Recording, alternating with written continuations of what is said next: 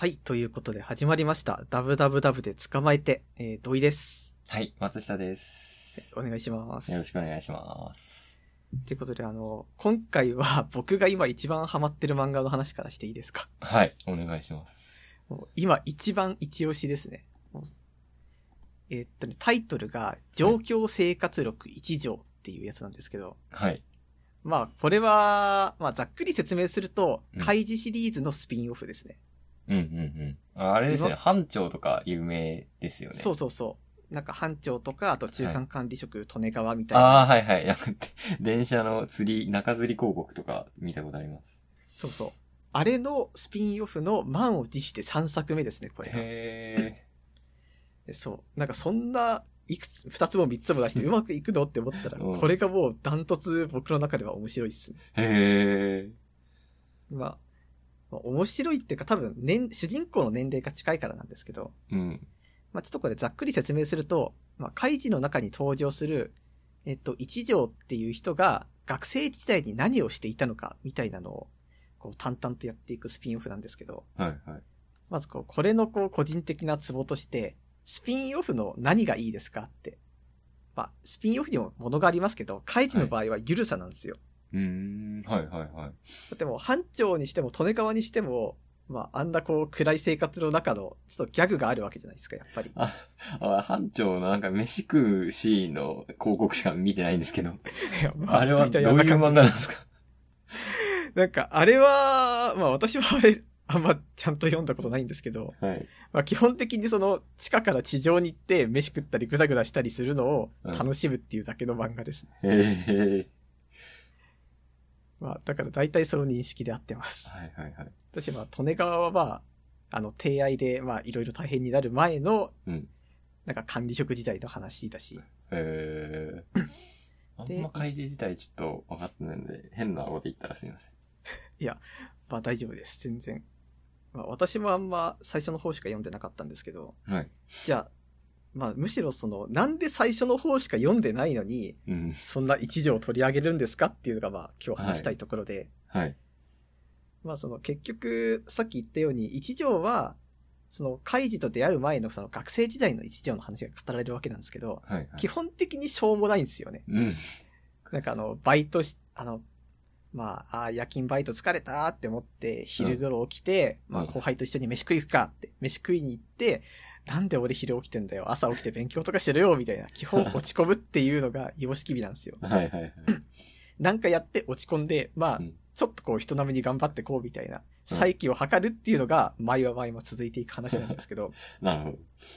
でもまあ、こういうのって言ってしまうと、その、カイジの、あの、こう、汗握るようなあの展開みたいなのは、一切漫画の中にないのに、カイジっぽいんですよね。すごい。うんうんうんこうでえ、なんでだ？って思ってずーっと読んでいって思ったのが、うん。はい。もしかしたらこれっていうのは、こう俺たちが思うカイジっぽさって別にギャンブルじゃなく、うん。なんか後悔とか反省にあるんじゃないのかなみたいな気がちょっとしたんですあよ、ね。あ、はいはいはい。そう結局そのカイジの型みたいなものがやっぱりあって、はい私たちはカイジをそんながっつり読んだわけではないのに、なんかカイジのことを知っていると。例えば圧倒的感謝みあたいな。悪魔的だとかね。そう。ああいうのすごい有名で、はい。で、ああいうのがカイジ、カイジっぽさなんですよね。はい。だからそういう反省とか気づきみたいな、その瞬間だけの情報がバーッとこっちに入ってきて、ら、それで、あ、カイジっていうのは、なんかギャンブルやってて、時々気づいたり感謝したりしながらやってくんだなっていう、確かに。そういう風に形作られてるんですよ、あの漫画は。確かにそう確かに。なってくると、スピンオフっていうのはやっぱり一番求められてるのは原作っぽさとか原作から派生してどう展開していくかなんで、うん。そこの一条のうまさっていうのは漢字から、開示からそういう気づきとか反省みたいな、そういう要素だけをごそっと持ってきて、その学生に、ほら、なんかダラダラした生活を反省してるような、そういうところを見せろ、それが開示っぽさだ、みたいな感じで展。開してるところで、そこが良さなんですよね。確かに。やってしまったみたいな。そう、とかですよね。そう。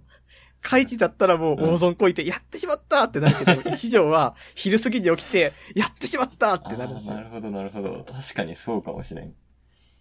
だからその、やっちゃったっていうところを持ってきて、うまいことその怪示っぽいタッチだったり、うんナレーションだったり、うんあ。とはなんか持っていき方をすることによって、なんか怪示のスピンオフになっている。しかも面白いっていう。なるほどね。フレームワークの土台の部分は同じなんですね。そうそうそう。テーマが違うだけで。で、やっぱりその、それがめちゃくちゃうまいなって思うところが、はい会議の時代っていうのはまだスマホとか全然ないんで、原作にも出てないんですよ。はいはいはい。でも、一条はもう完全こう、スピンオフの、スピンオフってか、ギャグ寄りのスピンオフでやってるから、スマホもガンガン出てくるんですよ。うんうん。そういう風に時代背景全部違って、カイジの気づきとか反省の方だけを持ってきてるのに、めちゃくちゃカイジっぽいっていう、すご。くいい漫画なんです、これは。うん。私も、あの、ちょっと見ておいてって言われて、無料分の1話と7話かなを読みましたが、なるほどっていう感じでした。カイジっぽいですよね。うん。カイジっぽい。てか、絵がすごい、まず、カイジっぽいっていうのは思ってたんですけど、あの、鼻がとんがってる感じ。に加えて、うん、確かにその根底も確かにカイジだなっていう感じですね。で、なんか細かな描写みたいな、パン屋と、なんか1話にパン屋とコンビニが一体になってる ああいうの書かなくていいじゃないですか、本来、本来っていうか。ああいうところも、うんカイジっぽさっすね、あれ。あ、それは確かにあるかもしんない。うん、細かな書き込みみたいな。状況の説明みたいな。こういうカジノゲームなのであるっていうのとまあ同じなんですよね、きっとあそこ。そうそうそう。なんだろうね、あの、ナレーションの口調をさ、こっちで勝手にカイジっぽくしちゃうんですああ、よね。そうそうそうそう、わかるわ。そうあれはすごい上手いですね。確かに。なんだろう。カイジがミーム化したからって成立してるのかなみたいなことはちょっと思います。うんうんうんうん。なるほどな。あれ、全然違う人が書いてるんですよね、作者。そうそう。えーガンダム的な感じですよね。ああ、確かにそれに近いです。富野由悠季じゃない人が書いた宇宙世紀ガンダムっていう感じですかね。そう、完全にもう看板貸しますみたいな。なるほど、なるほど。七え今、そんなにまだ出てないですよね？出てない。てか、まだ漫画は一巻も発売されてないですね。こっからですか？まだ、え、確か発売が7月で、はい。今はなんか公式サイトの方で、確か10話ぐらいかな、うん。掲載されてるだけなんで、もう今から追って一巻買ってってしたらもう、俺は一条最初の頃から追ってたぜってなりますから。そうですね。こう、いつの日か電車広告になった日も、いや、実は俺はもう見つけてたんだと。いそうう。感じです。なるほど。最近だと、うーん、漫画はあんま読んでないんですけど、ちょっと話変わっちゃうんですけど、本を読んで、えっ、と、前、先週話したあの、ノマドのうんうん。映画の本も読みました。まあでも映画だけでももしかしたらまあ良かったのかなっていう感じでした。あ、そうなんだ。はい。あれって翻訳？翻訳です。ですよね。あ気になってたことがあるんですけど、はい。あの、私、要所あんま読まないんですけど、はいノマド系とかも、あの、要所帳翻訳帳で書かれてるんですか？ああいうのって。ああ、翻訳帳ですね。翻訳だって一発でわかる文章です。やっぱあるんですね、そういうの。うーん、まあこれが適切なんじゃないですかね。なんだろう、小説とかだと、うーん、まあ日本人に伝わるようにうまく書き直して、なんでしょう、役者が思った通りに、思った情景をそのまま日本人に伝わるようにって、なんか書き換えることはあるかもですけど、ドキュメンタリーとかだと、なんかそれをしちゃうと、なんか違うものになっちゃうんで、やっぱり翻訳帳になっちゃうんじゃないですかね。ああ、そうですね、確かに。翻訳帳でした。どこまでやっていいんでしょうね、ああいう翻訳って。ええまあ、どうなんでしょうね。やっぱ、コミュニケーションを取りつつなんじゃないですか、今の、あの、生きてる作者とやるには。ああ。なんかずーっと昔の作品だったらもう結構自由、自由にって言ったらいいですけど、変えてもいいわけじゃないですか。はいはいはい。あれ何なんだろう権利が生きてるかどうかとかも関係あるのかもしれないですよね。どうなんだろう。でもそしたら、あんまり、出ない気はするな。そんな死んでるの少ない気がするからな。こっから100わかんないですね年後に翻訳バブルがまた来る可能性とかも十分ありますよね。あ、そうですよね。なんか、名作が一気に権利が切れるタイミングとかって、どっかしらであるわけじゃないですか。はいきっとじゃあ全部漫画家になっちゃうかもしれませんよ。漫画でわかるみたいな。ああ、それ。ああ、でもずっとそれ見てみたくないですね。漫画でわかる ちょっと見てみみて。もうめっちゃうまいのかもしれないからな、それ。もう情景も全部伝わってて、漫画最高や、みたいなこともあるかもしれないから。そうです完ね。全に僕は今、漫画でわかる日本の歴史と同じあの、キャラクターの絵でやってるんですけど、漫画でわかるノちょっとマドみたいな背景が雑っていう、あんまないっていう、人物メインの絵なんですね、あれ。を読んで、まあ、まあまあ、うん。彼らは、かノマドをしてる。ノマドってもともと放浪の民っていう意味で、パソコンカタカタのノマドは多分それを、なんか、文字ってノマドなんですけど、もうあガチノマド。へえ。もう、放浪してる人たち。で、アメリカでは貧困がこれ以上増え続け、車上生活者、ノマド、ノマドランドで、車上の上で暮らす人も増えてくるだろうと。うん。で、なんか、今ノマドしてる人たちは本当なんだろう、ある種の先行的な人々、ベータ版なのだと。アメリカの未来をこの人たちは象徴してるんだっていう、まあ暗いのか明るいのか、まあ、貧困なんでね、暗いんですけど、うん。でもその人たちはもう、割と誇りを持ってノマドをしている。へえ。で、も、お金があったらこれはしてないだろうっていう、難しいっすよね。そうっすね。あ、そういえばちょっと話がずれるんですけど、はい。あの、YouTube とかって、あの、料理動画を上げてる人とかいるじゃないですかい。ますね。はい。なんか、あとはまあ、今日はどこどこに行きましたみたいな旅行動画を上げたりとか。うん。なんか、僕はああいうのをこう、ざっくりなんか生活系みたいなくくりにしてるんですけど、はい。なんか最近はあの人たちのな中でもトレンドが変わってきてて、なんかもしかしたらこれ、最近のトレンド団地暮らしなのかなみたいなことをちょっと思うんですよ。おー、はいはい。っていうのも、まあそういう生活系とかを見てると、うん。やっぱりおすすめで新しいチャンネルとかもどんどん表示されるんですけど、なんか、ここ2、3日 YouTube ちょっとパーッと見てるだけでも、なんか今年、なんか去年とか今年に入ってあたりぐらいから、なんか団地地区、なんか東京のなんか中心から、うん。なんか地方のなんか築50年の団地に引っ越しましたけど生活良くなりましたとか、うんうん。なんかそういう出費を抑えて、なんか、なおかつこう、自分、なんだよ、出費を抑えつつ、環境をちょっと暮らしやすいところとか、地方だったりに求めるみたいな、なんか緩めの移住志向みたいなのがどんどんどんどん流行ってきてるんですよ、ねあーある気がする。なんか、結構あれってその、DIY が一時期すごい流行った時あったじゃないですか。はい、はい。なんかあそこからの流れで、なんか生活をちょっと豊かにしていこうっていうところからの流れで、うんなんか都心はお金がかかるとか、あとはなんか、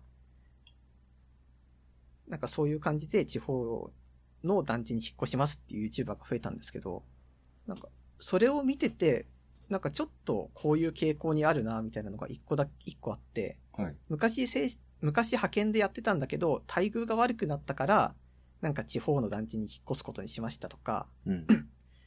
あとはなんか、パートナーがいなかったり、あとはもしかしたらなんか自分一人で経済を、自分の中の家計を回していかなきゃいけないんで、ちょっと、あのー生活面で、生活費の方をちょっと抑えるために、うん。なんか安めで、なんか家が広くて環境がいい団地に移住することにしましたみたいな理由付けの人が割といて、はい。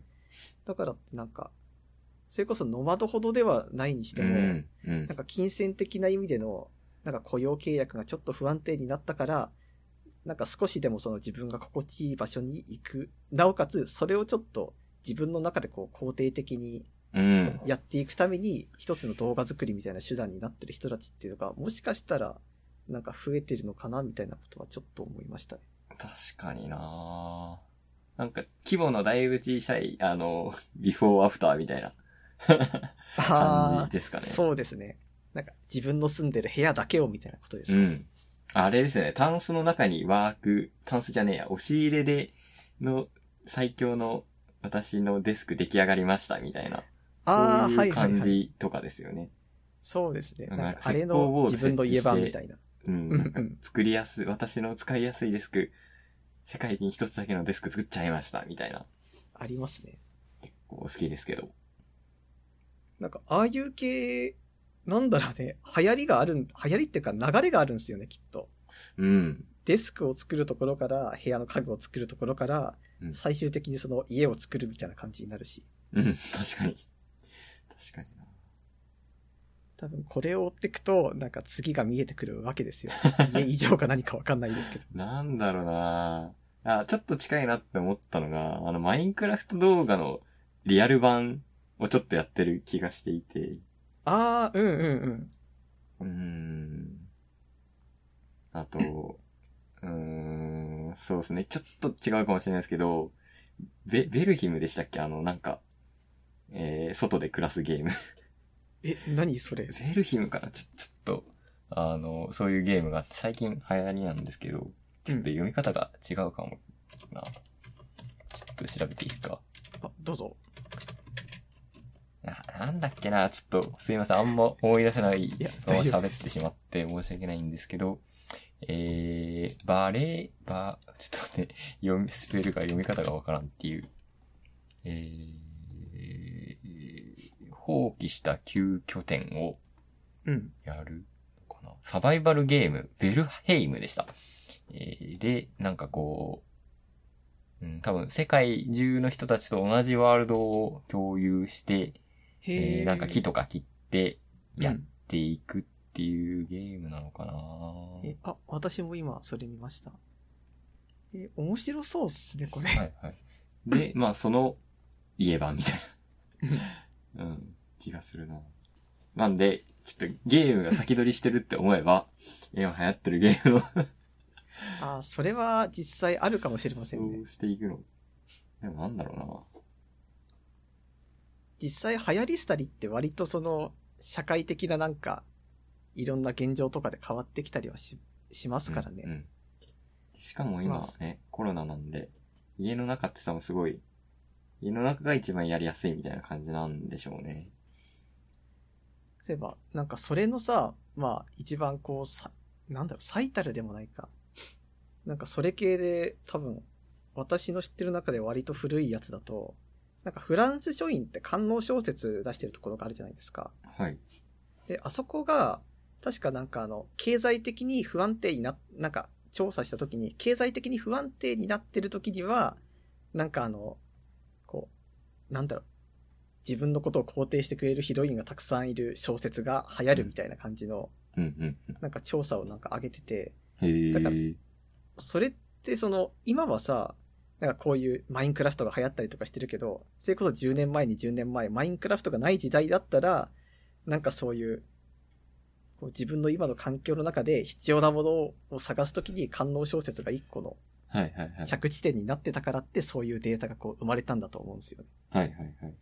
だから、だからこそ、今のか、昔の官能小説だった部分が、それこそ今のビルヘブになったりとか、はい。なんか、こう団地になったりとかきっとしてるのかもしれないですね。そうですね。マイクラ最近ちょっと廃れてきた。廃れてきてはないんでしょうけど。うん、なんだろう、フォートナイトとかに映ってるんで。あ、そうなんだ。バトルの時代ですかね、次は。ことことが争う、もう、ゲーム、デスゲームの時代の到来ですかね。そっか。いやでも、コトコが争う。多分、どうああ、そうっすね。うん、実際そうかもしれない。どうだろう。コロナが終わったらそうなるのかもしれません。でね、もうスキン、スキンというかファッションも、もう超独自みたいな。なんか今だともう、あれ、バロラントでしたっけ？ああ、はいはいはいとか。も流行ってるし、そうですね、マイクラ流行ってたところから、なんか、アークとか、うんエイペックス、バロラントみたいな感じで、はい。確かに戦闘の方が流行ってますね。ちょっと自分で言ってて自信がなくなってきましたね。ゲームが先取りしてるっていうのは。いやでも、実際それはなんかある気がしますよ。一番こう、手頃じゃないですか、ゲームってこう、欲求を叶えるためには。なるほどな。みんながこう、自宅 DIY をやったその先にあるもの、ちょっと考えたいですね。キャンプとか来てますけどね。そうですね。キャンプもちょっと DIY っぽさみたいな。い一晩、一晩で終わる DIY な感じがしますよね。そう家を作れますからね、キャンプは。そうそうそうそうそう。キャンプもやりたいですね。そうですね。でも、ゴールデンウィーク中はきっと、どこのキャンプ場もいっぱいになってしまうんじゃないかっていう懸念がされてますね。ああ、そうですね。あれってでもゴールデンウィークって規制されるんじゃない？キャンプ場。そんなこともないのかな？規制されないところにみんな求めていっちゃうんじゃないかっていう。なるほど。はい。何します？ゴールデンウィーク。ゴールデンウィーク、まあ、出かけることがまずあんまりできないじゃないですか。イベントもこう、中止になってしまってるわけですから。うん。だからどう、どうしようかな。あ、今ちょっと一個興味あるのがあって、はい。その、私のパソコンがグラボを積んでるんで、はいあのマイニングについて調べてみようかなって思ってます。はい。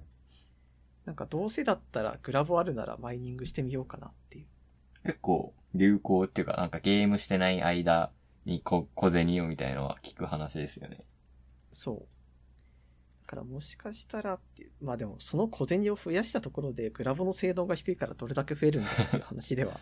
ああ、でも調べるところまで行ったらね、なんか、うん。パソコンについて詳しくなるような気がする。っていう安直な感じですけど。なるほどなまあ、持ってるもので何かするっていうのは、可能性を広げるっていうのは面白い話ですよね。そうですね。まあ持ってるもので何ができるかまだ完全に理解してないわけですからね。うん、うん、うん。で、グラボあってもマイニングずっとしていなかったわけだし、はい。結局それこそ言ったら、今、ゲーミング PC を僕は持ってるけども、それこそもう、ずっと Apex ばっかやってるみたいな状態で、うん新しいゲームも手をつけてないわけですよ。はい、はい、はい、はい。そうなってくると本当に手持ちのもの、手持ちの手をつけてないものを始める期間にするのが一番いいかなっていう気になってちゃわかる、めっちゃわかるわ。あの、前も言ったかもしれないですけど、コンテンツ消費してない問題でちょっとしようっていう感じ。なんか本当無料、無料っていうかなんか、すでに持ってるものって結構あって、うんあと最近はやっぱ無料配布もうめっちゃあるじゃないですか。ありますね。とかを、やっぱ一個ずつやったら、それなりのね、価値観が、こう、ポコッとポコッと自分の中に出るわけですから、うん。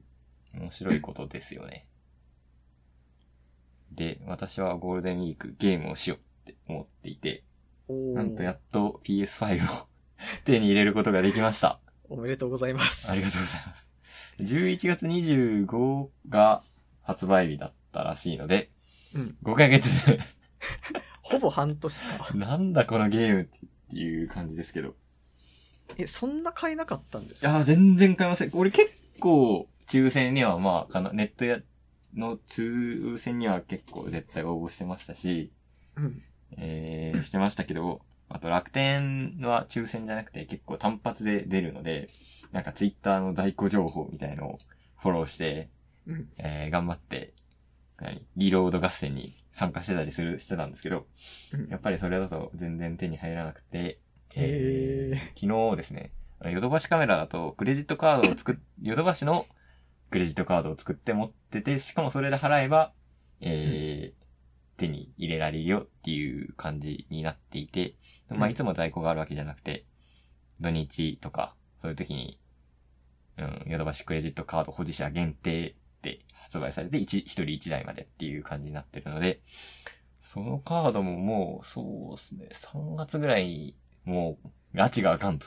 このままじゃ買えねえと思って、3月ぐらいに黒いカードを作って、で、やっと、えー、先週も行ったんですけど、先週はちょっと出遅れちゃって、なんかツイッターで、えっ、と、ヨドバシ、秋ヨド PS5 在庫あるでみたいなツイートを見かけて、あ、行こうと思って、えー、繰り出したんですけど、もう、その頃にはなかったんで、まあ、今週だろうっていう。しかも、明日から緊急事態宣言で、まあ、店を畳むでしょうから、そう。今日のうちに放出するんじゃないかっていう目論見みを立てて、まあ、割と早く起きて、えー、ヨドバシ秋葉に行って、しかも結構並んでるんですよ、やっぱ。みんなことを考えて、そう。で、なんか38番目ぐらいの整理券をもらって、うん。買って帰ってきました。手に入れました。おー。ほんとよかったですね。よかったです。なんかそ、今聞いてたちょっと驚いたのが、なんかこう、そんな買えない買えない言ってるけど、38台確保できてたんだよ、ヨドう。うんバシっていう。あ、そうそう。それはちょっと思いました。でも本当10台ぐらいしかありませんとかだってありそうな話じゃないあですか。全然あると思います。ので、運よくほんとゲットできましたよ。で、プレイステーションのなんかプレイステイホームみたいなやつで、ホライゾンゼロドーンっていうゲームがね、無料配信されてて、えっ、と、PS4 でもできるんですけど、やっぱり 4K モニターを持ってるとね、ほんとね、4K でゲームしてえなって思ってたんで、ずっと。うんはい。まあ、それを言い訳にしてやってなかったゲームとかいろいろあるんですけど。あのもう、最高の 4K 環 4K 環境が出来上がったので、ホライゾンゼロドーンを始めたりしました。めっちゃ面白いっす。おなんかー、いいっすね。うん。機械獣が出てくる、まあオープンワールドなんですけど、うんあのー私の好きなデスストランディングと同じエンジン、デジマエンジンっていうあの、風景処理のエンジンを使ってて、うんうん。それで興味を持ってたんですけど、うん。やっぱいいっすね。なんか、本当に、あの、リアルなオープンワールドゲームって本当好きっていうのを再確認して、あの、今は楽しんでやってます。エンジンでやっぱり違いってあるんですか？うーん、なんかあるじゃないですか。ゼルダだと、こう、風がバーっと吹いてて、草の感じが綺麗みたいな。ああ、そういう感じか。あ、そういう感じです。なるほど。はい。うんなんか、そういう描画処理を見てると、本当に 面白いなって思うんですよね、俺の場合。それを 4K 画質で楽しんでおります。今って 4K 対応のゲームってどんどん増えてきてるんですか？なんか開発が大変そうなイメージあるんですけど。もう、あの、4K に、ほぼ全てかな？なるっていう感じですね。へえ、すげえ。PS4 Pro、いや、どうなんだろう ?PS4 Pro が出て、それはもうすでに 4K になってるんで、その時になんか各社アップデートで対応みたいな感じだったと思います。なんかこう、よくその、ネット上で言われるところの人権って言い方があるじゃないですか。これを持ってたら人権みたいな。はい。なんか人権基準が 4K になったらどうしようみたいなことを最近ちょっとだけ不安に思ってて、うーん。やっぱりその対応環境を作るのがちょっとお金がかかるわけじゃないですか。はい。まあもちろん多分 4K から画質下げてプレイとかもできるんでしょうけど、うん。その向こうが想定してるその体験をするためのハードルがちょっとこう、どんどん上がるなっていう。いやー、なんでし、多分 FPS 系とかだと全然 4K なんて、何 4K 使ってんだよみたいな多分感じなんですよね。フレームレートが落ちるから。うんうん。なんで、どうなんだろう。やっぱ RPG 系？あと風景売ってるやつだと、4K がいいってなってくのかなと思います。そういえばちょっと話がそれるんですけど、あの、さっきデスストの話が出たじゃないですか。はい。まあ僕、まだ、まだデスストやってるんですよ。終わんはないくて。はい、はい。終わんないっていうかその、これはちょっと僕のゲーム進める時の悪い癖で、とりあえず先まで進めたいんですよ。はい。でも、例えば RPG だったら、ちょっと無理してでも先の村まで行って強い武器をまず買っちゃうみたいなところがあるんですよ。けどそうしたら、はいまずその、こっちとしては RPG やってる時に強いボスが出たら、はいとり。あえずボスと接戦しつつも、ちょっと余裕持って物語に没入しつつ倒すっていうのが一番気持ちいいわけだから、はい。そうなったら、じゃあ強い武器先に買っとこう、ちょっと無理してでもみたいなことをしちゃうわけ。はい。はい。で、まあ、そんな感じで、デスストも、ちょっとこう、最初ガーッと、まあ、中盤とかまで進めると、その、例えば主人公が、その荷物持てる量を増やすためのサポートアイテムとかを手に入れたりとかできるわけで、はいはいはいそういうことをサポートアイテムを手に入れました。じゃあ、最初の頃のステージっていうか、土地に戻って、そっちのこう、土地の住人の信頼度全部上げていきましょうみたいな。はいはい。その一つ一クエストやりつ、込むみたいな。そう。それをやってるせいで、まだあの、なんか今2番目か3番目くらいの土地にいるのに、うん一番最初の土地の地図全開放して、なんかその住民と好感度全部上げてっていうのばっかりやってて、なんか永遠に進まないんで、多分ゴールデンウィーク、さっきの話の続きだと僕はデスストもやりますね。ああ、でも、ほんとサイズストーリーが楽しいゲームってほんとすいいなと思うので、テストはいいと思います。そう、あの、ラジオつけながらデスストやるみたいなのが最ああ、め近のっちゃいいやつだ、そやれ。り方ですね。なるほど。移動ゲームやると。デスとかとかはやっぱなんか 4K でやりた。私は、えー、その時は、普通のフル HD でやったんで、うんちょっともう一回 もう一回やるのもありかなとか思っています。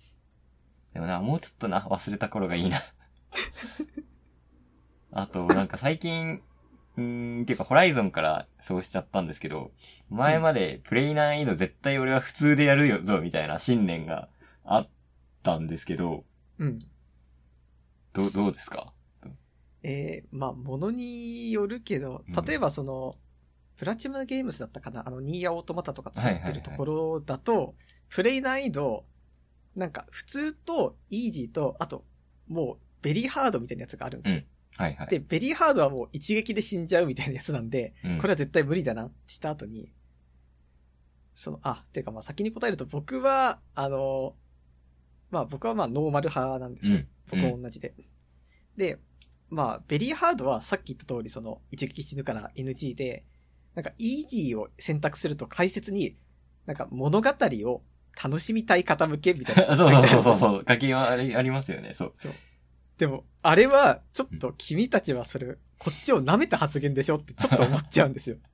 こっちはなんか、主人公たちと同じ苦労をして、うん物語にも没入できるし、舐めないでくれみたいな感じで、ノーマルってして、な結局そのレバガチャみたいな感じでゴリ押すみたいな戦い方しかできないっていうのが定番です。うん、うん、うん、うん。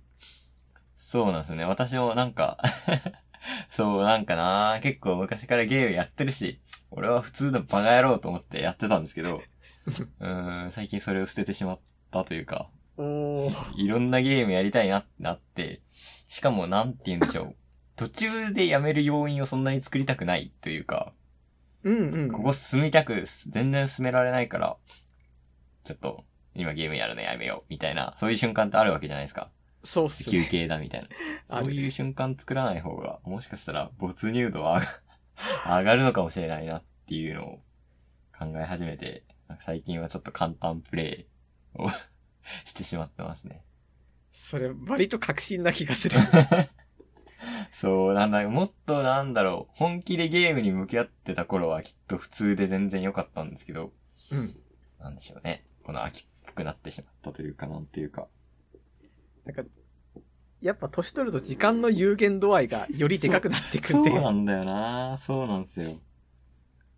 なんで、他のゲームをやりたいしっていうことを考えて、まあ簡単でもね、全然楽しいわけですから。っうん。ていう言い訳をして、簡単、簡単でやっちゃってます。まあ、でもしか、仕方ないっていうかまあ、それも普通にいい楽しみ方なんですよね、きっと。うん。うん。あ、あとちょっと桜姫をやってますね。おースイッチで。気になってます。うん。面白い。普通に面白い感じです。なんだろう。田植えゲー、なんで面白いんだろうな。多分、要素的にはね、あんまね、新しい要素はなくて、横スクロールの戦闘と、弾の田植えなんですけど、うん。うん、もうなんかストーリーがいいのかな、きっと。なんか、あの、桜、神が、あれが神なんですけど、はい。神がこう、天界から地上に降ろされて、その人たちと仲良く田植えをして、生きのき見ていくっていう多分ストーリーが面白いからやってるのかな。面白いっすよ。わかりました。はい。なんか、牧場物語のイメージですね、個人的牧場には。物語ってどんなゲームなんですか？やったことないんですよね。えーっと、しなんか島とか村にやってきて、はい。なんか農業したり牛飼ったりして、はいはいはい。なんかそれをずっと繰り返しつつ、なんか。島を良くしていくみたいな話です。うーん、うん、うん、うん。シミュレーションに近い感じですかね。そうそああ、なるほど。そうですね。シミュレーションと、本当に、戦闘が組み合わさってるから、まあ、ダブルで面白いっていうのがあるのかな。っていう感じで、なんか、ちょいちょいできるゲームって必要じゃないですか。がっつりやらないで。う。そうだね。そう。なんか昼を食った後に、うん1時までの仕事までの開始までに遊べるちょっとしたゲームみたいな感じで、うんそういう楽しみ方をしてます。桜姫は。そういえばゲームで僕がなんか最近思ったことなんですけど、なんかその海外がの人が作る、なんか1000円から2000円台のゲームっていうジャンルがあるじゃないですか。ありますね、ありますね。で、なんか僕はそういうのが割と好きなんですよ。おー、はい。で、なんでかっていうと、まず値段が手頃だからって、うん。例えばなんかデスストとかだってまあ8000円とかぐらいするわけじゃないですか。っうん、うん。てなった時、やっぱりちょっとこう尻込みしちゃうんですよ。8000はいはい円どうしようかな、みたいなはい。でもそうなった時に、まずまあ2000円ぐらいだったら、まあ物は試しで買ってみようみたいなことができるっていうのがいいし、あとは、なんていうか、あの2000円ぐらいのゲームって多分グラフィックとかの関係なんだろうけど、人との交流が少ないんですよ。まあ確かに、はいはい。で、なんか、僕が好きな系統だと、人と会わないで山とかで一人で調査したりとか、うん森林監視員やったりとか、そういう系のゲームとかがいくつか出てて、なんかそういう人と会わないで自然の中で一人でその仕事をする系が、あの価格帯にはめちゃくちゃ多いから気に入ってるんですけど、はい。なんかいざそういうのをずーっとやってると、それこそさっき言ったデスストやり始めた時に、え、なんか、あの、1000円2000円だったらもう終わってる時間なのに まだ序盤だし、なんならその、あ、なるほど、その、一本の、はいなんか、大きいテーマを長い時間かけて、あの、ずーっとクリアしていくってこういう体験なんだみたいな、うん。ちょっとこう、脳が震える瞬間がちょくちょくあります。あー、なるほど。やっぱゲームボリュームと、うん。なんか、ゲームボリュームとなんかシナリオのこう奥行きみたいなのってある程度比例するんで、はい。どうしてもその高いお金を出すことの大切さみたいなのを最近感じつつあります。はい。私も最近気づいたことがあって、俺奥行き好きだなっていうのに気づきました。奥行きがある話がとても好きです。なんで、ゼータガンダムとか。ぜす みません。前回からゼータガンダムをご了承でしてて申し訳ないんですけど。全然大丈夫です。ゼータガンダム奥行きすごすぎ。本当に奥、あの作り込まれた奥行きが、あの、大好きですね。なので、そう、なんか私はその1000円2000円のゲームってあんまやんなくて、うんなんでかっていうと、あのね、同じ時間を使うなら、もうすごい、ものすごいお金をかけて作られたものの方がやりたいっていう思いがとてもあって、なんかそれはコスパに、俺の脳が多分コスパに基づいてやってることなんですけど、そう。な映画とかも、もうめっちゃお金かかってるものを見たいっていう、うん。何か欲、欲がある気がしますね、私の中に。なるほど。なんかハリウッドの超大作みたいなことです。うんそうですね。あそういう系で言ったら、そうだな。あの、じゃあ、あれ見ますか？あの、ゴジラ VS、キングギドラ VS みたいな。あー。うーん。僕は割とゴジラがめちゃくちゃ、はい。大ヒットらしいですよね、アメリカで。そうなんですよ。うん。だって予告見て、エヴァの予告であれ見て、これは草みたいな、これ持ってきたやろみたいな感じで見てちょっとたんですけどこれは、すごいもん捕まされるんじゃないかみたいなことを思うじゃないですか、やっぱり。大ヒットらしいですよね、あれ。うん。見てみるか。。もしかしたら当たるのかもっていう。いやーでもちょっと奥行き少なそうなんだよな。それで言うと奥行き少なそうなんだよそうなんか僕はなんかまあ、ゲームするとき、僕は割と人間関係とかのつながりを重視するんですけど、な。はい。ただなんか、だからこその一回くじけた体験っていうのがあって、うん。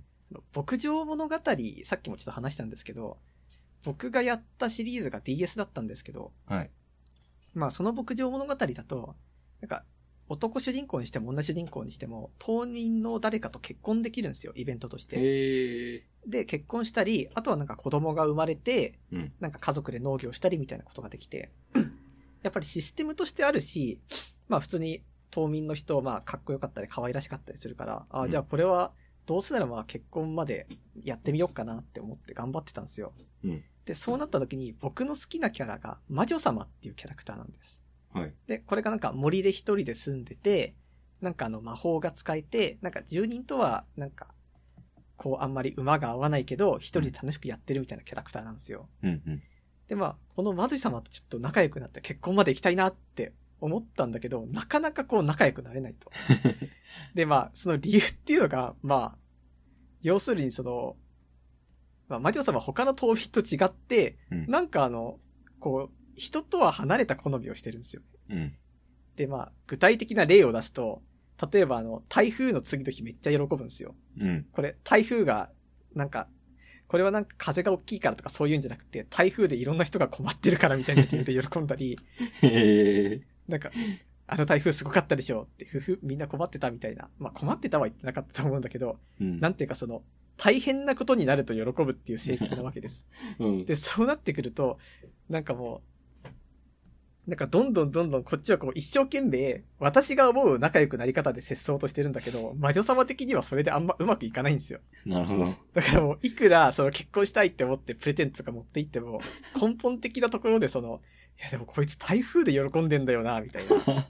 だってその、他の島民は、昨日の台風大変でしたなって震えてるのに、魔女様だけ、いやーもう最高したわ、昨日の台風、みたいな、ポジションにこう、なってると、ちょっとこう、この人側にこう、あんまり踏み抜けないな、この足をっていう気持ちになって、うん。くじけてしまったことがあったんで、なるほど。やっぱりその、自分が思うその、大切にしたい体験と、あとその自分の好みのキャラクターとのミスマッチみたいなのが、こう、たびたび起こります。そうですね。まあ、これはだいぶ話が逸れちゃったんですけど。いや、でも奥行きですね。奥行きめっちゃありますね、そこ。そう。あとはなんか、もう一個ちょっとゲームの話をしていいですか？はい。まあ、僕はその最近、アークナイツっていうスマホアプリのゲームをやってるんですよ。はい。で、これがまあものすごく面白い。まあタワーディフェンス型の、言ってしまえばなんか、まあ敵が横から来て、うん。自分、味方が、あの、うんその敵を迎撃するみたいな感じの、割とまあシンプルなんだけど、キャラ性能を活かす奥行きがあるゲーム設計みたいな感じなんだけど、はい。まあこれのアークナイツのどういうところが好きかって、まあゲームとかシナリオは面白いんだけど、それ以上にその企業がプレイヤーの、その、好みみたいなものに対して、割とその、熱心にリサーチして、うん。グッズを作ってくれてるところが僕好みなんですよね。はいはいはい。最近だと、セコさんの検索してもらうと出てくるんですけど、アークナイツ公式グッズ。まあ、まずそのアークナイツっていう世界観は、主人公は、なんか戦う赤十字社みたいなところにいて、うん。世界からなんか病気と病気が元になって起こる紛争をなくそうっていう風にしてるところなんですけど、はい。まあ、そういう、まあ、そういう主人公がいると、そういう主人公がいるゲームのグッズだから、例えば荷物を運ぶためのコンテナとか、うん。あとは薬の瓶に入ってる、はいなんかラムネ菓子とか、あとはまあご時世に合わせて、そのマスクとかを売ったりしてるわけですよ公式グッズとして。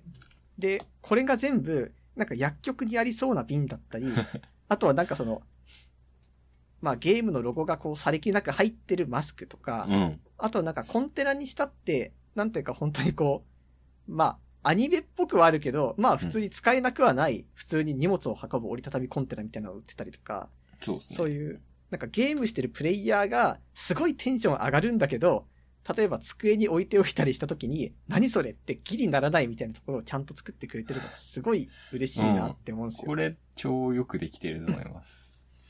そうしかもなんか、いい、なんかこ、例えば、まあ、具体例とかはあれなんですけど、例えばその、企業がコラボしたグッズを作りますよっていう時って、キャラクターがめちゃくちゃでかくプリントされたりとかして、はいはいはい。絶対これを外に身につけられないみたいなのが、めちゃくちゃあるわけですよ。ありますね。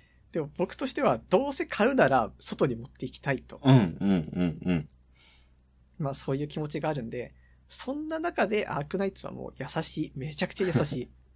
うまいですね、本当最近もあの、コラボウォッチみたいなのを出したんですよ。あはいはい。いや、コラボコラボして ひどいの？これつけられないの多くないですか？マジ。そう、あります。コラボウォッチは本当にこう、ど、どっちだって、なん、なんて言うんだろう、その、すごい原色使ってますみたいな、なんかあの、明らかにスーツにはつけらんねえなみたいな、コラボウォッチがこう、たくん、さん溢れている中、うんアークナイツはなんか4パターンぐらいコラボウォッチを出してくれてるんだけど、うん。それが全部なんか、まあギリつけられる、ギリっていうか、まあつけられるっしょみたいな感じだったりとかするんで、すごく親切設計でめちゃくちゃいいんですよね。なんか、これだったらまあ、つけますよ、みたいな気に、ちょっとこっちをさせてくれるっていう。へえ。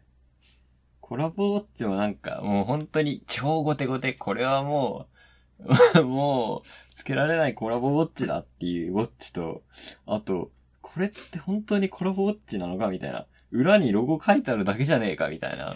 あります一曲あるじゃないですか。そう。その間を攻められるのっていいですね。すごくいい。しかもなんかコラボウォッチは、ある程度そのデザインだけで性能一緒みたいな感じにするところも多いんですけど、はい。割となんかこうキャラクターのなんか性質っていうか考え方とかを組んで作ってて、なんか4パターンあるうちの1つだけが、なんかあの、自動巻きっていうかな太陽光充電みたいな感じなんですよ。はいはいはい。でまあ、え太陽光だったら4つつければいいじゃんみたいになるかもしれないんだけど、うん。そうではなく、なんていうか、このキャラクターだから、このキャラクターの時計だけ太陽光にするとか、へなんかその他だったら、このキャラクターだから、じゃあ、このキャラクターの時計だけ裏側をスケルトンにして、中の歯車が見せるようにしないといけないよねとか、ー。うんうん。めっちゃ作り込んであるやん。そういう感じでこう、針のデザイン変えただけとかじゃ全然ないんですよ。へえ、すごい。それはマジですげえ。だからまあ、会社として、なんかその辺のグッズ展開を誠実にやってくれてるのがいいなって思いまいや、す、ほんと誠実にやってると思います。まあ多分、これはその、全体を仕切ってる大元がヨースターなんですよ。うん。で、ヨースターっていうとジャンタマとか作ってるところで、はいはいはい。だから多分その、日本人っていうかなんかアジア圏向けの商品展開とか、なんかそのゲーム展開に対して割と一加減どんどん出てくるんだろうなっていう気がしてます。へえ。ヨースターのトップをページを見たんですけど、あアズールレーン WWF 世界自然保険機構とのコラボレーションキャンペーンを実施とか、なんかすげえ面白い感じのことをやってるんですね。そうなんです。まあ、アズレンとコラボっていうのはまあ正直驚くんですけど。へえ。面白いですね。コラボグッズ、いいコラボグッズ、なんか欲しい感じ、欲しい気分になりますね。そう、本当に欲しいですね。あの、まあ、腕時計欲しいって思ったらなんか4万2千円とかだったんで、ちょっとこう、二の足を踏んでしまったんですけど。みんな見ますね、それは。一番安いアップローチ以上にあ、そうなんですもんね。アップローチって結構なんか安い、昔の旧モデルをそのまま売ってたりして、へ意外とえ。3万以下とかで買えたりしますよ。あ、そうなんだ。はい。3万以下、ああ、そうですね。なんかシリーズ3とかだと2万1000円とか。結構価格落ちてきたなーっていう気がします。へえ。よしちょっとアップルの話をしていいですか？このあ、どうぞ。イベントありましたね。どれああ、ぐら見たいですね。そう、注意深くチェックしてるのかは、あれなんですけど、新しい、えー、Mac、iMac 24インチ 4.5K とか、あと、iPad Pro の、あの、M1 チップが乗った iPad Pro んだったり、あとなんか落とし物、落とし物タグのかっこいいやつみたいの出したり。え知っ、てますなんすかそれは？落とし物タグ。落とし物タグってまだ知ってます？あ、なんかさ、あの、チャリ鍵とかにつけるああ、やつそうです。で、スマホで音鳴らして、ああ、ここにあったよかったっていうタグなんか、あの、スマート落とし物タグがあるんですけど、うんまあそれをエアタグとか言って、アップルが作って、うーん、なんでしょうね。こういうワンコイン型で、ちゃんとリンゴマークが載ってて、なんか小銭入れとかに入れとくと、見つけられるっていうやつなんですけど、うん。あれってやっぱ使ってる人が多いほど、なんていうの、Bluetooth で信号を拾うんで、あの、あれ私が使ってる、そう、守りをとかだと、そう、守りをアプリを入れてる人が見つけてくれないと、そうそうそう。っ通常にそう、出てこないんですけど、てことはさ、それってなんか、新規参入厳しくないみたいな気持ちがちょっとだけ、あれ、あ、そっか。だからか。アップルの製品みんな持ってるからか。みんな無限に持ってるんで、あー、すげえ。人が多い場所ほど見つかりやすくなるあー、すごいね、それ。そう、製品を出したりしましたね。今めちゃくちゃこう、電撃走りました。す めちゃくちゃすごいっすね、それ。頭いい。まあ、アンドロイドユーザーとしてはね、歯がゆい感じですけど。はあ、みたいな。アンドロイドでもなんか、探し物を見つける機能はできるのかな？ですけど、なんか iPhone と連動して、こっちの方角にあるよ、みたいなやつは、できないみたいですけど、うん。一応、使えるっちゃ使えるみたいな感じらしいです。アップル製品何か買うんですか、じゃあ。いや、欲しいなぁと思っていて、まあ M1 の Mac が欲しい。M1 の Mac が欲しいなと思ってます。で、持ち運び？ノートパソコンですかね。うんちょこの前売っちゃった。MacBook Air 売っちゃって、まあ性能が低いから売ったんですけど、うん。うん、今ノートパソコンゼロ状態。で、まあ本当に家から出ないので、何が問題なんだって言われると、問題ないです、としか言えないんですけど。うーん、なんだろうな、こう、はって気づく、はって気づくっていうよりはなんかこう、さっとノートパソコンがそれがして、カタカタカタカタ、解決だぜみたいなやつを、あの、憧れてる人間なんで。あのやっぱノートパソコン必須だなと。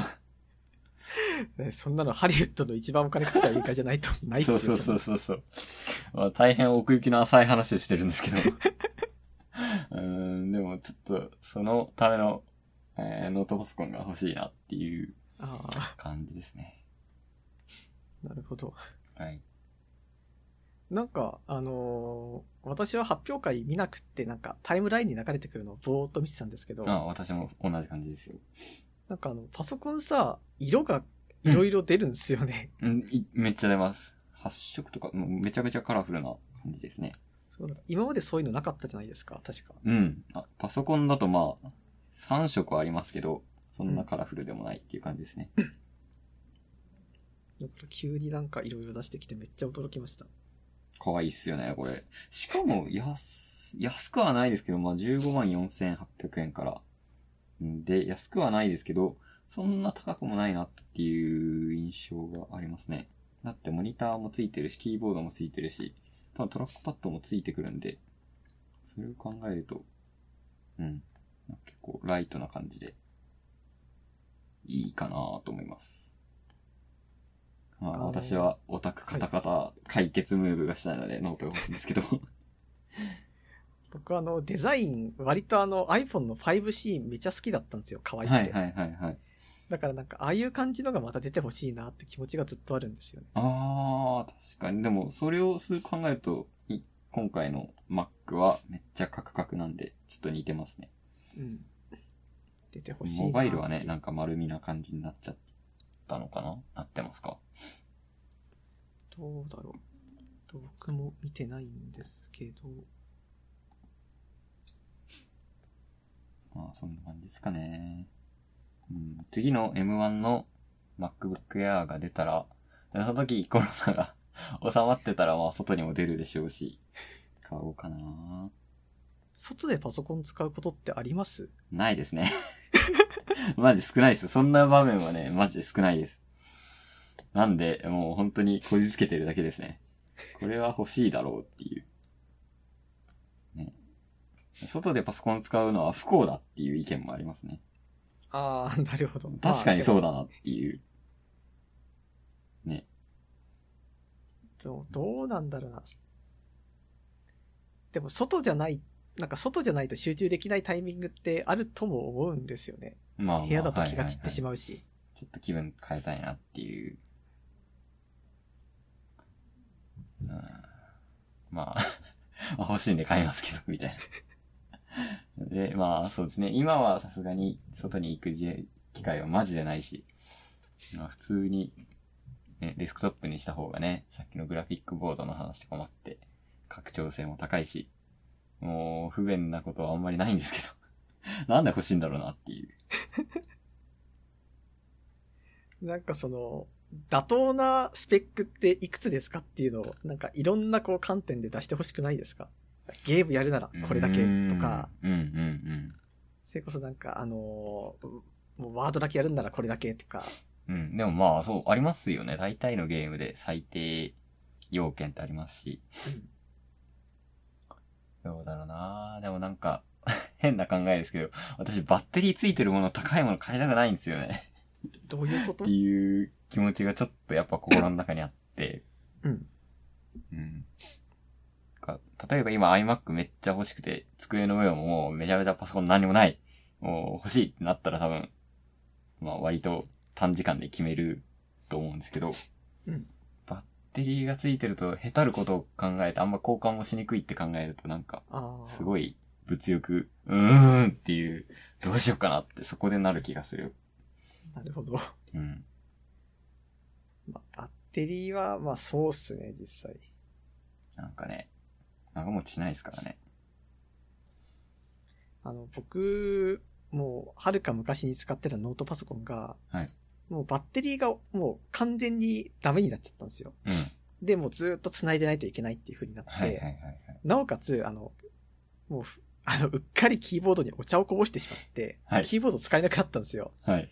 だから、あの、外付けのキーボード買って USB で繋いで、はいで、なおかつ、その、パソコンが一回あの、起動してから、起動したら絶対調子悪くなるから、そしたら一回消して、もう一回再起動しないとつかないみたいになって、うん。で、それで、なんか一年ぐらい騙し騙しやってたんですよ。はい。で、なんか、そうなると、うんなんかもうずーっと見てると、これもパソコンっていうかなんか生命装置を繋いでるだけのなんか、機械もどきだよな、みたいな気持ちでずーっとやってて、うん。だってもう打ち込みもできない、もうモニターも霞んでる、もう電源もいかれてるみたいな。だからまあでもそうなってもパソコンの機能あったらやっぱ使っちゃうんすよ。はい。でも、じゃあこれ何が一番問題かっていうと、まあ、それが一番の問題で、壊れるときに潔く壊れてほしいんですよ。でなるほどですね。さっき言ったバッテリーだって、もううん、へたるから嫌なわけで、あそうですね。もうボカンとど使えなくなったわけだったらね、買い替えたりするのに決断もつきやすいでしょうしね。そう、例えばなんか、充電1番回までは確率に同じ性能ですとか言われたら、う んまあ、まだありかなって思うんですよ、こっちは。確かに確かだからちょっとなんかその辺の、なんかゾンビになっても使えちゃうことで、なんか逆にちょっと買うのを躊躇したっていうのが僕にはあります。に。はい。モバイルバッテリーと常に一緒にいる携帯とかね。大学生時代はよくありましたよね。そうっすね。なんでまあ、欲しいけど、バッテリーついてるからなっていう感じはあります。そういえばちょっと話がそれるんですけど、なんかこの間、あの人と話してる時に、なんか例えば、タイムカプセル昔埋めたよね、みたいな話の延長で、例えばなんか、最近この、例えばラジオ好きだけど、ラジオがこ、この今ラジオ、このラジオ好きな人たちと30年後とか会いたいよね、みたいな話になったわけ。うん。じゃあ30年後会いたいってしても、当然そんなのみんな忘れちゃうわけじゃないですか。はい。だから、じゃあ何かしらで30年後ちゃんと通知が来るようにしようって思って、いろいろ調べたんですけど、うん。そうなった時に、あの、30年後まで通知してくれるものってめちゃくちゃ少ないんですよ。確かに、うん。例えばなんか最初、まあ僕はツイッターが好きなんで、ツイんッターのいや、めっちゃ私も思いました。ツイート機能を使おうって思ったら、あれ確か3年ぐらいうん。までしか、あの、予測、あの、未来のツイートできないんですよ。はいはい。あとで確か30年後に果たしてツイッターが残ってる世界なのかっていう。それもそう。だってツイッターまず採算がまだ怪しいっすからね、だいぶ。はい。だし、まあじゃあ他のにしようって思った時に、例えば僕は最近アレクサ買ったんで、はいアレクサに通知してもらおうって思ったんですよ。まあアマゾンはなくならないだろうし、うん。アレクサだったらもう電源ずっと繋いどくだけでいいから。はい。って思ったら、アレクサは20年以内しかダメなんですよ、あれ。へえー、これ困ったなってして、最終的にその、Google、Gmail の。なんかあの、送信予約機能だったら、はいはいはいはい。なんか30年後とかも全然使えるっていうから、うん。それにしたんですけど、あれってあくまで送信予約なんで、うんで今送って30年後に届くじゃなくて、はいはい。30年後に自分宛てに送信するっていう予約でしかなくないから、うん。なんか最初の趣旨とはちょっと違うなって思ったんですよね。まあまあまあました時に思ったのが、その、完全に送信した後に30年間こうデータを預かってくれる保証があるサービスってまだこの世に多分ないんですよね。あ。30年はなさそうですね。うん。まあ、Amazon の20年は多分だいぶ頑張ってるんですけど。そうですね。アマゾンあるのかっていうのも、微妙なところだと思いますし。アマゾンあるか。あっちゃうな。携帯は変わってる気はちょっとしますけどね。はい。もう VR、AR になってますよ、きっと。だからそうなった時に、なんか思いのほかその将来になんかメッセージを残すのって難しいんだなっていう気になりましたね。うん。なんならその、どっかの新聞社に今からお金 払って30年後のこの日に新聞広告出してって言った方がまだ確率性あると思うんですよ。いや前金で渡すわけですから新聞あるかわかんないですよ。ないかなでも電子とかは消えない気がしません？はいはいはい。そうですね。まあ、って考えるとメール有能だなっていう。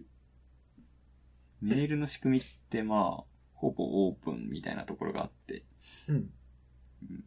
なんかメールっすね。今の時点では。わかんない。メールも今のファックスみたいになるかもしれん。メール？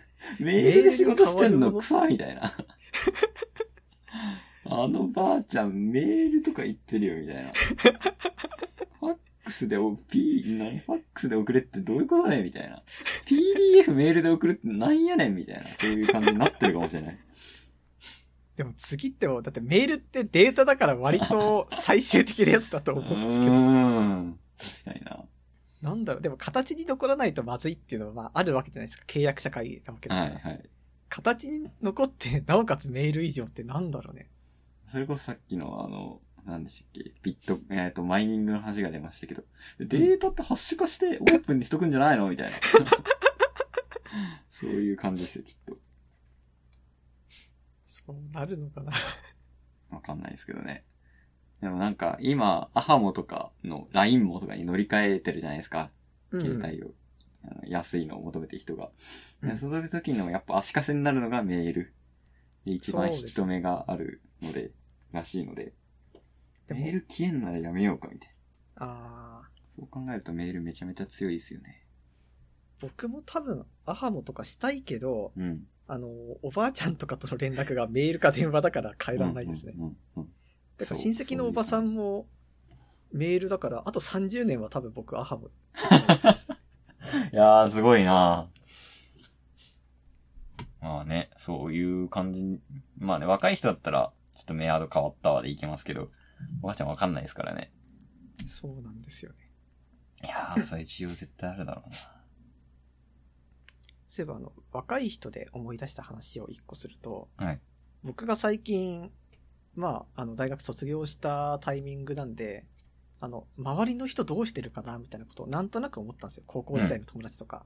はい。で、なんか、まあ、タイミング的にその、同窓会のメンバー、なんか、同窓会の、なんか、住所変更とかありますかみたいなハガキが届いたっていうのもあるんですけど、ちょうどその、なんていうんですか、自分が今、ここに住んでて、皆さん、なんか、住所確、んあ、話がそれたな。なんか、同窓会の住所確認の手紙とか来たタイミングで、あ、ちょっとみんなのこと調べようかなって思って、まあ、なんとなく名前入れたんですよ。名前覚えてる人だけとか。はい。そしたらまあ、出てこない人はまあ、たくさんいるんですけど、なんかあの、麻雀のプロになってる人とかがいたり、はいはいはい。あとはなんか、普通、なんか NGO の活動をやってる人とかがいたりとかして、なん。かそういうのを見るために、俺が、俺が今までやっていた4年間でこいつらはみたいな気持ちにこう、なりつつみたいな。うんとかえ、それは Facebook かなんかですか？で Facebook っていうかなんか、あの、個人サイトをみんな持ってました。あ、そういう感じなのか。へ出ましー。割とちゃんとした同窓会組織ですね。そうです。だからってもう完全に、あの、僕は今、同窓会のその、住所更新とかもガン無視してるんで、メールがなくなったら、もう彼らとはやり取りできなくなりますね。うん。きっとうんまあ彼らがもうアハモにしてる可能性も十分ありますけあど。全然あり得ると思いますよ。なるほどな。そうなってくると、もうなんか、あ、そ、これはなんか世代の話になっちゃうんですけど、LINE が流行り始めたのが、僕た、僕がの代が、僕の年代が大学に入った後なんですよ。うん。だから、僕が高校生の頃は、まず iPhone 持ってる人の方が少数派。学年にこううんうんうん10人ぐらいしかいなかったみたいな感じなんで、はいはいはい。だから僕が今ここでメールアドレスを捨てるっていうのが割と、あらゆる人間関係を一回切るみたいな感じになるんですよ。なるほど。じゃあもう LINE ごとぶっ壊して、もう今までの人間捨てましょう。だって私、ディスコードの友達3人ですよ。あ、俺はめっちゃ少ないですよ。もう永久に連絡取れなくなります。いやーそう考えると LINE ってもう紐づいちゃってるんだな。消せねえな。だからもう、メールは、メールはおばあちゃんがいるから消せない。うん。LINE もうん友達がいるから消せないみたいな感じで、多分これから先30年したら、あいつまだ LINE 使ってるよとか誰かに言われるんですよ。私は。いやーでも本当だって今 LINE まあ無料で使ってますけどさ、あの、なんだろう、同じような感じで、メール使ってると高いっていうことが今あるわけじゃないですか。アハモにできなくて。そうですね。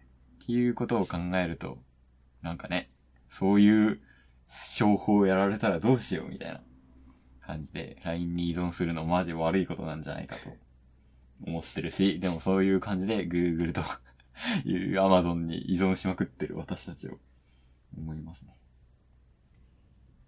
でもなんかそれこそ Google とかがなんか、こう、ちゃんと LINE みたいなやつを作る可能性ってこう、十分あると思うんですよね。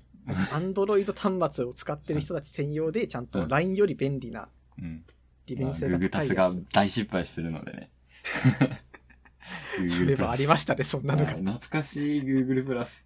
なんか最初にめちゃめちゃこう細かい範囲の設定、友人はここまでだけどみたいな設定をやらされて、うんそこで使わなくなっちゃったんだけどな、俺。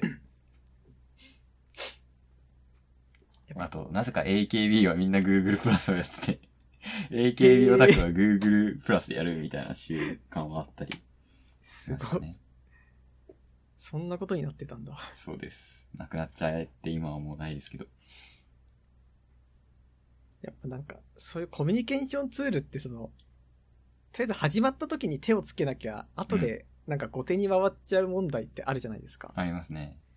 僕の好きなアニメでローリングガールズっていうところがあるんですけど、はい。それがアニメのスタンプを出すっていうんですよ。うんだ。から、お、LINE スタンプ出るぞ、買うぞって思ったら、それがカカオトークから出るっていうんですよ。ではいカカオトークから？だってもう友達でカカオトークやってる人ってもう知らないんですよ。うん。てか私あの、ローリングガールズのスタンプがカカオって聞いてから、カカオってなんすかって調べた感じなんで、うん。いや俺存在は知ってますけど、あの、あの、YouTuber の逮捕された魔法さんがえ？使ってた、なんか、消えるらしいですよ。あの、データセンターに残らないから犯罪によく使われるらしいですよ。え、どういうこと？え、うんデータセンターに残んないの？なんか、何日か後で完璧に消えるっていうのが、まあ、カカオへえ、トークの強みらしいですよ。そうなんだ。そう。その強み危なくないですか？うーん。でもまあ、そういう強みがないとマジで LINE でよくね？っていうのになっちゃいますからね。あそれを多分避けるためのあれなんでしょうけど。ママさんが使ってたっていうので知ってますね。ーそうなんだ。はいまあ、そんななん感じ。か音質がいいみたいので、カカオじゃないのありましたよね。LINE カカオ、あともう一個みたいな。あったっけそんななんだっけな、名前忘れちゃったな。ある、あったんですよ。うん。っていうのがありつつ、まあやっぱ LINE 強いですね。だからなんか、やっぱり新しいのが出たら乗らなきゃいけないけど、乗り方っていうもんがあるわけじゃないですか。AKB しかり、ローリングガールズしかり。うんうん。だから結局その、新しいのを作ることがリスクですよね、きっと。そうですね。あ、バイバーだ、バイバー。懐かしい。知らない、それ。あの聞いたことがないかも。バイバー。違うな。楽天が買収したのか。へえ。なんか、いや、うん、私は本当手つけとこって思ってる人なので、全部やったことありますね。LINE バイバー、カカオ。アカウントが残ってる気がします。なんか ID 取得問題ってやっぱりありますからね。あります、あります。俺、ペイペイペイ絶対取りたいですもん。で取れなかったのが、ソニーのプレステかなそれが取れなかった。とか。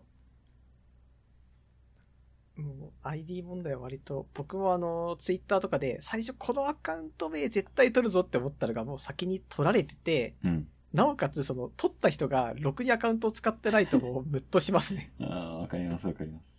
そんないい ID 持ってるんだからさ。うん。私のペイペイペイもね、あの、Google でペイペイが取れなかった。もうペイつけるかっていうのでペイペイペイにしてますから。あ、そういうこと？そうです。そういえば最近、なんか、ツイッターで見た話で、なんかアラブの方の人からアカウント3文字のやつを売ってくれないかって来た時に、うん。なんかそれが割と大卒初任給1ヶ月分ぐらいの値段を提示されたっていうのを見て、うん。やっぱりそのアカウントに対する3文字アカウントとか、そういう魅力ってやっぱでかいんだなって思いましたね。まあ、正直俺も 憧れありますね。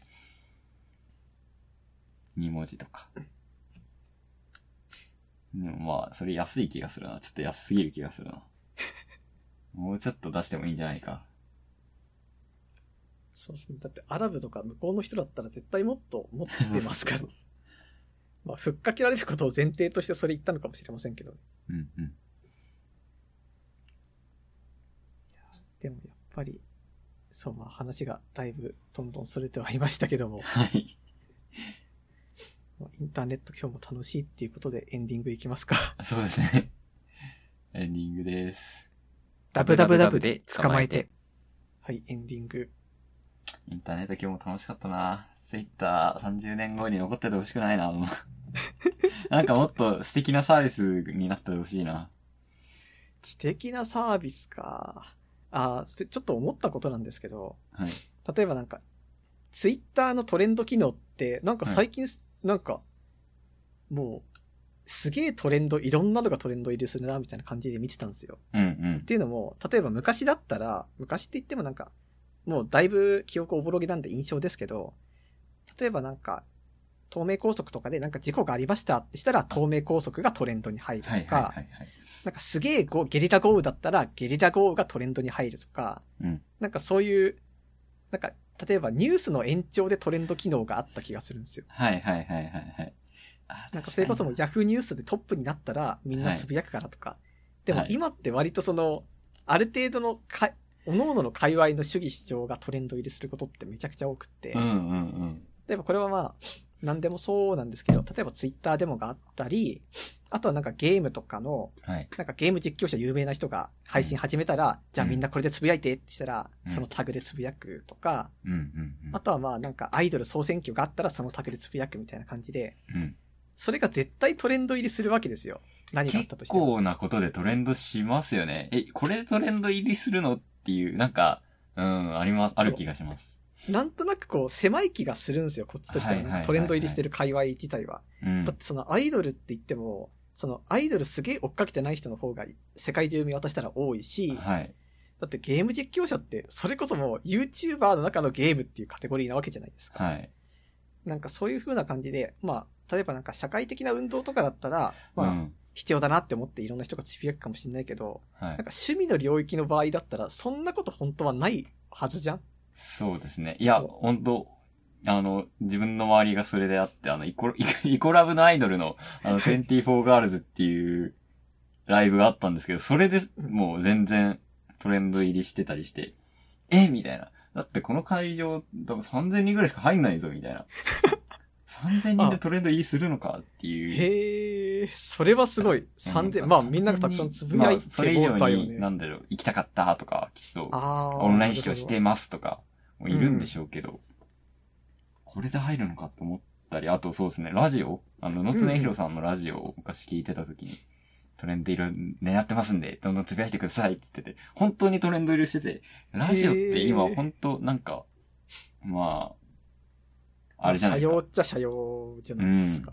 それでもトレンド入りしてて、っていう経験が本当ありますね。だから多分その、いろんなかい、なんか、多分トレンドす入りするための数っていうのがラインがあると思うんですよ。うん。で、あらゆる界隈がそのラインにもう達しちゃってると思うんですよ。うん。だからってもう、これはトレンド機能っていうのはもう半分以上機能として死んでて、うん。だってもう、そのトレンドってその世の中100人いたら90人が関心持ったらトレンド入れするはずなのに、うん。うん。うん。その、あらゆる細分化された一つ一つの界隈、例えば、うねつるひろさんのラジオっていう界隈でも100人いるし、うん。イコラブで100人いるし、みたいな、ゲーム実況で100人いるみたいな、そのトレンド入りするためのラインに、あらゆる界隈が人数満たしちゃってる問題が発生してる気がするんですよね。うーん。そうですね。あとまあ、トレンド入りがただただ数じゃなくなって、多分これがツイッターがやった改良だと思ってやったことなんですけど、うん。なんかね、うん、しょっちゅうトレンドして、ちょっともうすぐ抜けるみたいな感じになりました。な、に改良したからなんじゃないかなああ、そういうのもあるのかもしんないっすね。もう、これは、ちょっとどうしようもなさがあるんですけどト。レンドじゃないっすよね。